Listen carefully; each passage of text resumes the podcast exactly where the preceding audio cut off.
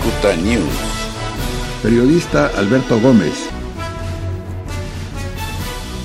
Hoy les quiero comentar acerca de la migración. Eh, ustedes han de recordar que este era uno de los temas más sonados en la frontera norte de México, específicamente en Tijuana. Y bueno, pues esto hasta antes de la pandemia del coronavirus. Han de recordar que en los primeros días de la contingencia, los albergues comenzaron a cerrar sus puertas y dejaron de recibir migrantes tanto deportados como los migrantes que vienen en el tránsito, que viajan de sur a norte del país.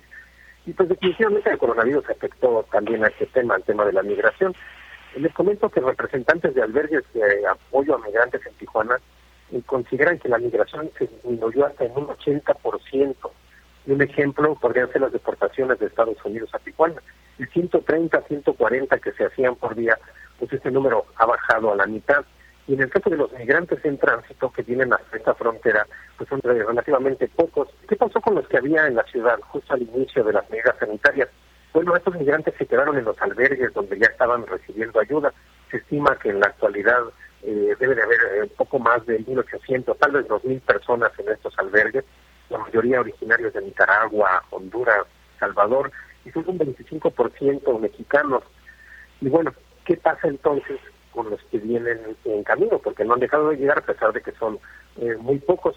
Bueno, pues existe la creencia de que estos migrantes eh, se encuentran en cuarterías, se encuentran en hoteles eh, de, bajo costo allá en la zona norte, guardándose mientras pasan estas medidas sanitarias.